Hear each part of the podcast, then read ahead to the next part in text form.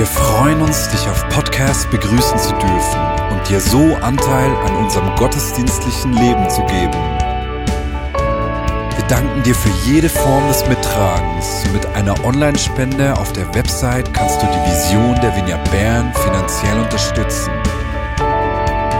Wir wünschen dir viel Inspiration beim Hören der Botschaft und Gottes Segen.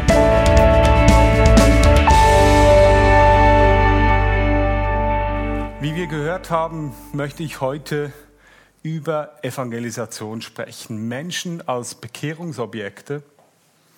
Was wollen wir eigentlich, wenn wir eben darüber sprechen, dass wir Menschen erreichen möchten, wenn wir äh, für Kranke beten, uns an Menschen verschenken, Gutes über Menschen aussprechen. Was ist es, was wir wollen? Oder was ist uns dabei wichtig? Wollen wir einfach Seelen gewinnen? Wollen wir, dass möglichst viele Leute in die Vineyard kommen, damit wir größer sind, mehr Geld haben, etc.? Ich möchte heute gemeinsam mit euch solchen und ähnlichen Fragen nachgehen. Ich weiß nicht, wie es dir geht. Vielleicht hast, hast, du dich auch schon komisch gefühlt bei diesem Thema, wenn du irgendwie das Gefühl hattest, du solltest jetzt jemanden von diesem Jesus erzählen, hast vielleicht irgendeinen Druck verspürt und wusstest dann nicht so recht und es fühlte sich nicht richtig an. Genau. Und ich möchte heute genau in dieses Thema, in diese Fragen mit reingehen. Ähm, eben einige Fragen möchte ich mit euch bewegen. Ich werde einige Geschichten erzählen, einige Gedanken über Bibeltexte, die mir dabei wichtig geworden sind und auch einige Überzeugungen möchte ich mit euch teilen, die ich habe, aber sicher auch viele in der Vineyard mit mir teilen. Ich möchte beginnen mit einer Geschichte. Und zwar saß ich eines heißen Tages vor der Pizzeria, wo ich wohne, äh, draußen und habe gechillt auf Berndeutsch Bläckeret, sehr schönes Wort, das man gerne wieder mehr benutzen darf, nicht wahr? Und ich sah eine ältere Dame, die sich geplagt hat unter der Sonne. Sie hat sich so äh, versucht, ein bisschen Schatten zu machen mit der Hand und es war offensichtlich, dass sie Mühe hat zu gehen auf, auf dem Trottoir, wie wir in, in der Schweiz sagen, auf dem Gehsteig. Und in mir war plötzlich der Gedanke da, ich saß da, ich hatte Zeit und in mir war plötzlich der Gedanke da, hey, in meinem Quartier muss keine ältere Dame sich unter der Sonne durchquälen, wenn ich Zeit habe zu helfen. Und so rannte ich hoch und ja, jetzt logisch, ja, ein Schirm kann man auch bei Sonnenschein brauchen und habe den Schirm geholt, habe mich neben die Dame gestellt und ihr angeboten, sie zu begleiten, habe sie dann begleitet. Ähm, stellte sich heraus, dass sie eben immer am Sonntag denselben Weg geht. Und äh, wir haben dann begonnen zu sprechen. Auf jeden Fall ähm, wurden aus dieser einen Begleitung wurden mehrere Begleitungen, weil ja sonntags hatten wir oft Zeit äh, in der, in der Corona-Phase, wo wir keine sonst Gottesdienste durchführen konnten. Und so habe ich diese Frau regelmäßig begleitet. Wir haben uns kennengelernt. Ähm, Irgendwann hat sie mir das Du angeboten auf sehr äh, herzerwärmende Art und Weise. Und eben, ich, für mich war wie, habe schon begonnen, ihr anzurufen, dass ich ungefähr weiß, wann sie losgeht, damit ich sie begleiten kann, etc. Nun, diese Geschichte mit dem Schirm hat vor kurzem eine neue Dimension erhalten. Und zwar habe ich einen Brief erhalten. Ein Brief, den mir äh, ihre Schwester gesandt hat. Und in diesem Brief hat sie mir ähm, ihre Sicht, ihre Wahrnehmung dieser Begleitungen geschildert. Ähm, ich fand es einerseits äh, habe ich mich gefreut, andererseits fand ich es auch irgendwie bedrückend. Sie erzählt oder sie schreibt darin, dass sie sich eben schnell mal gefragt habe, warum. Warum tut das ein junger Mann einfach eine ältere Dame begleiten? Da muss doch irgendetwas dahinter stecken, hinter dieser Anführungszeichen selbstlosen Hilfsbereitschaft. Sie schreibt, dass sich eben, dass sie von ihrer Schwester erfahren hat, dass ich unter anderem viel über Gott oder einige Male über Gott gesprochen hätte, aber nie gesagt habe, zu welcher Glaubensrichtung ich gehöre, zu welcher Kirche ich angehöre. Und ähm, dass es für sie, ähm, sie mich quasi jetzt in dem Sinne durchschaut hat, weil sie äh, einen Brief von einer bestimmten äh, Glaubensrichtung, den Zeugen Jehovas, erhalten hätte. Und seit sie den erhalten hat und nicht reagiert habe, seien meine Besuche ausgeblieben. Und so müsse ich gemerkt haben, dass ich meine Zeit verschwendet hätte und ähm, eben ihre Schwester nicht für meine Glaubensrichtung gewinnen konnte. Es war irgendwie interessant für mich, weil ich äh, einiges gespiegelt erhielt, was ich wirklich leben möchte. Selbstlose Hilfsbereitschaft, langen Atem im Begleiten dieser Frau, ähm, Zurückhaltung mit, äh, mit der, meiner kirchlichen Zugehörigkeit etc. Aber es hat mich auch irgendwie betroffen gemacht, weil wie in diesem Brief zum Ausdruck kam, dass für diese Frau klar ist, dass jemand einfach etwas selbstlos tut. Das geht gar nicht. Da muss irgendetwas Größeres dahinter stecken, ein Eigeninteresse. Und so hat das mich beschäftigen, zu beschäftigen begonnen. Und eben in dieser ganzen Thematik, warum tun wir das? Warum verschenken wir uns an Menschen? Warum habe ich diese ältere Dame immer wieder begleitet? Und wenn wir nach dem Warum fragen, kommen wir selbstverständlich nicht an dem vorbei, was Jesus selbst als den Kern bezeichnet, auch ähm, Jakobus, Paulus, auch die beschreiben das Liebesgebot als die Mitte. Und wir lesen in Lukas 10, 27. Jesus spricht dort. Er antwortete und sprach, du sollst den Herrn, deinen Gott, lieben von ganzem Herzen, von ganzer Seele und mit all deiner Kraft und deinem ganzen Gemüt und deinen Nächsten wie dich selbst. Also wenn wir unseren Menschen verschenken, ist offensichtlich die Liebe muss eine Hauptmotivation sein. Es ist der Kern dessen, was Jesus als sein Auftrag beschreibt. Und wenn du die Geschichte dort im Lukas-Evangelium kennst, barmherziger Samariter etc., da ist wichtig, es geht nicht so sehr darum, wer dein Nächster ist, als vielmehr, dass es praktisch wird. Und als ich mir dann darüber Gedanken gemacht habe, über diese Geschichte, ähm, auch darüber, wie ich jetzt antworten solle auf diesen Brief, da ist mir ähm, ein sehr bekannter Hochzeitsvers in den Sinne gekommen wo nämlich Paulus über die Liebe spricht. In 1. Korinther 13, 1 bis 3 spricht Paulus über die Bedeutung der Liebe in Bezug auf die unterschiedlichsten Dimensionen unseres Tuns in dem Sinne. Und wir lesen dort 1. Korinther 13, 1 bis 3. Wenn ich in Sprachen rede, die von Gott eingegeben sind, in irdischen Sprachen, sogar in der Sprache der Engel, aber keine Liebe habe, bin ich nichts weiter als ein dröhnender Gong oder eine lärmende Pauke. Wenn ich prophetische Eingebungen habe, wenn, ich alle Geheimnisse, wenn mir alle Geheimnisse enthüllt sind und ich alle Erkenntnisse besitze, wenn mir der Glaube im höchsten nur denkbaren Maß gegeben ist, so dass ich Berge versetzen kann, wenn ich all diese Gaben besitze, aber keine Liebe habe, bin ich nichts. Wenn ich meinen ganzen Besitz an die Armen verteile, wenn ich sogar bereit bin, mein Leben zu opfern, um mich bei lebendigem Leib verbrennen zu lassen, aber keine Liebe habe, nützt es mir nichts. Und ich fand es ganz interessant in diesem Zusammenhang, dass Paulus hier ähm, beschreibt, wie zentral die Liebe ist. Also die Liebe ist nicht nur etwas, was quasi auch dazu kommt, dass am Ursprung liegt und dann ähm, alles andere ist dann äh, folgt logischerweise daraus.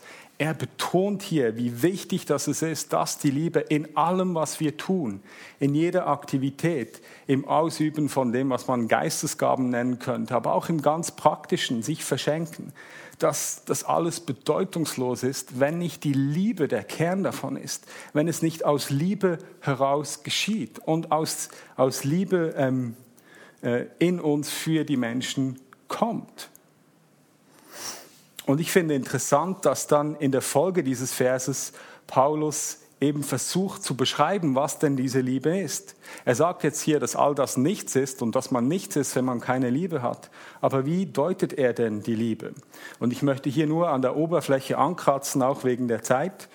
Ähm, aber er schreibt dort in 1. Korinther 13, äh, 4 bis 5, Liebe ist geduldig, Liebe ist freundlich, sie kennt keinen Neid, sie spielt sich nicht auf, sie ist nicht eingebildet, sie verhält sich nicht taktlos, sie sucht nicht den eigenen Vorteil, sie verliert nicht die Beherrschung, sie trägt keinem etwas nach. Und er spricht dann noch weiter. Und mir kommt es so entgegen, wie Paulus irgendwie nach Worten ringt, um zu beschreiben, was denn genau diese Liebe ist. Und man könnte mit, dieser, mit diesem Ringen von Paulus könnte man sich einhängen und im, im Sinne von Paulus weiter formulieren, ähm, die Liebe ist nicht berechnend, sie duldet keine Hintergedanken. Und insofern, die Liebe macht nie jemanden einfach zu einem Objekt für die eigenen Zwecke. Sie ist selbstlos und hingegeben. Und das ist für uns auch irgendwie so intuitiv verständlich. Liebe, die darf keinen Zweck, keinen Hintergedanken oder keine Berechnung haben, weil sonst hört sie auf, Liebe zu sein. Also äh, es ist irgendwie für alle verständlich, dass jemand, der eine bestimmte Agenda mit einem anderen Menschen hat und deswegen Dinge tut, das ist irgendwie nicht so, wie Liebe sein kann. Das merken wir intuitiv.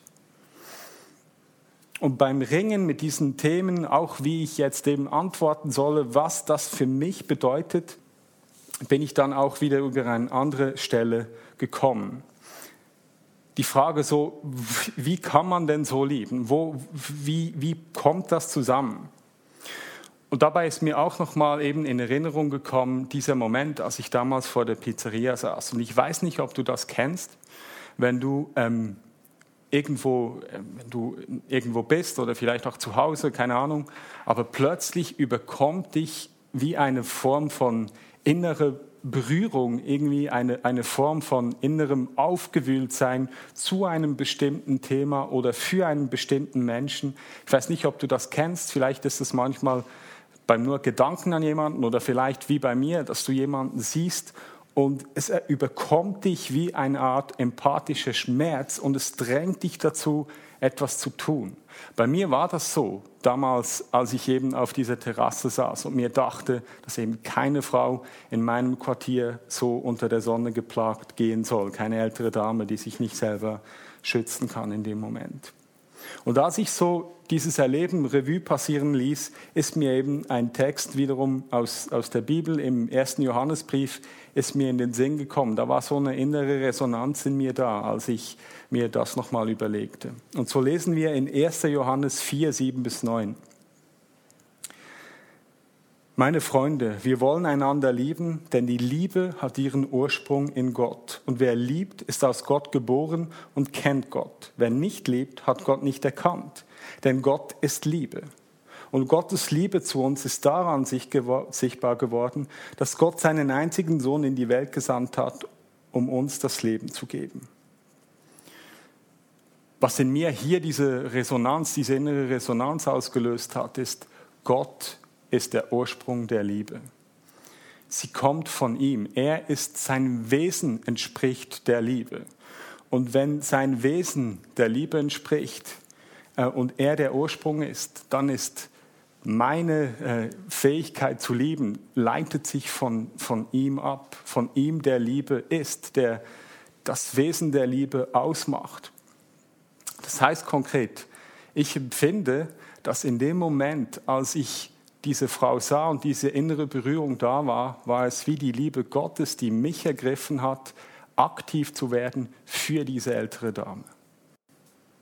Und er ist es. Es ist seine Liebe, die mit mir geteilt wurde für diese Person. Und es war nicht etwas, was ich selber in dem Sinne produzieren musste.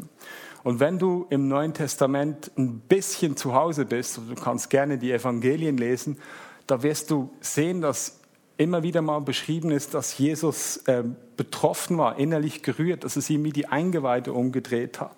Und ich glaube, das sind solche Momente, wo eben Gottes Liebe mit Jesus geteilt wurde für die Menschen. Und das sind diese Momente, ähm, die ich hier meine. Gottes Liebe, die auf uns kommt für Menschen. Dabei ist mir wichtig, ich glaube, wenn es Gottes Liebe ist, die uns dazu bringt, Menschen, uns Menschen zuzuwenden, dann muss die Art und Weise, wie wir uns ihnen zuwenden, immer dem Wesen Gottes, dem Wesen der Liebe entsprechen. Das ist eine tiefe Überzeugung von mir. Also nichts, was ich dann tue, darf dem widersprechen, was Liebe ist. Und wir haben bei Paulus eine mögliche Definition der Liebe gehört.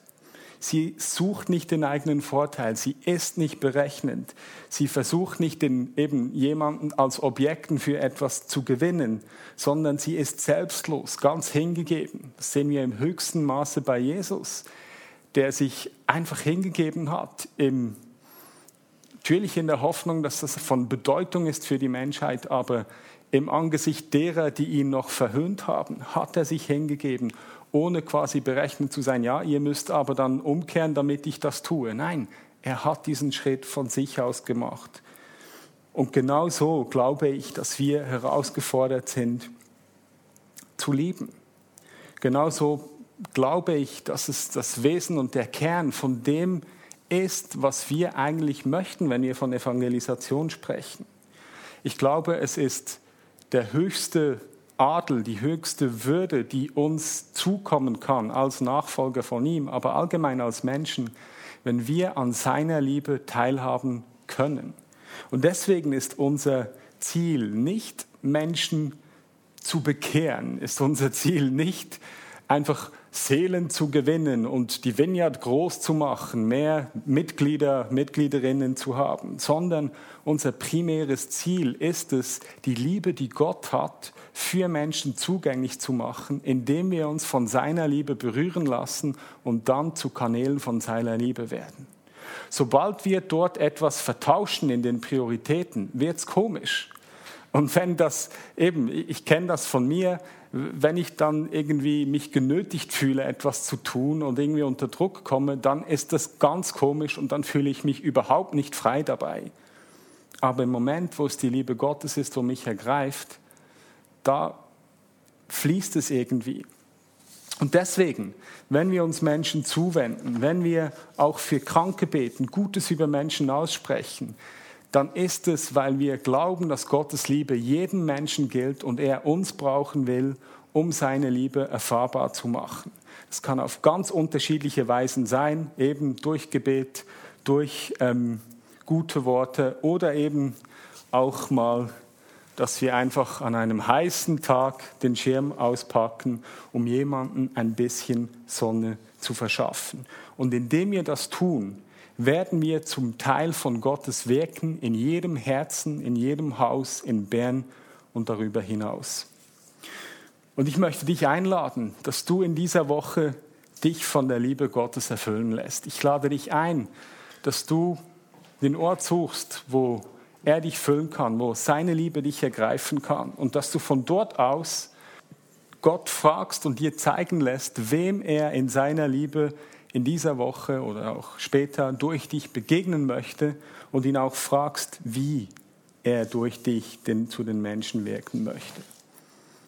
Und Vater, ich danke dir für deine Liebe. Ich danke dir, dass wir ergriffen sein dürfen von dir und dass wir nicht einfach aus Eigenantrieb, nicht einfach aus einem Druck heraus zu ähm, Zeugen von dir werden, sondern dass wir Anteil an deiner Liebe haben dürfen und so zu Kanälen von deiner Liebe zu den Menschen werden dürfen. Amen.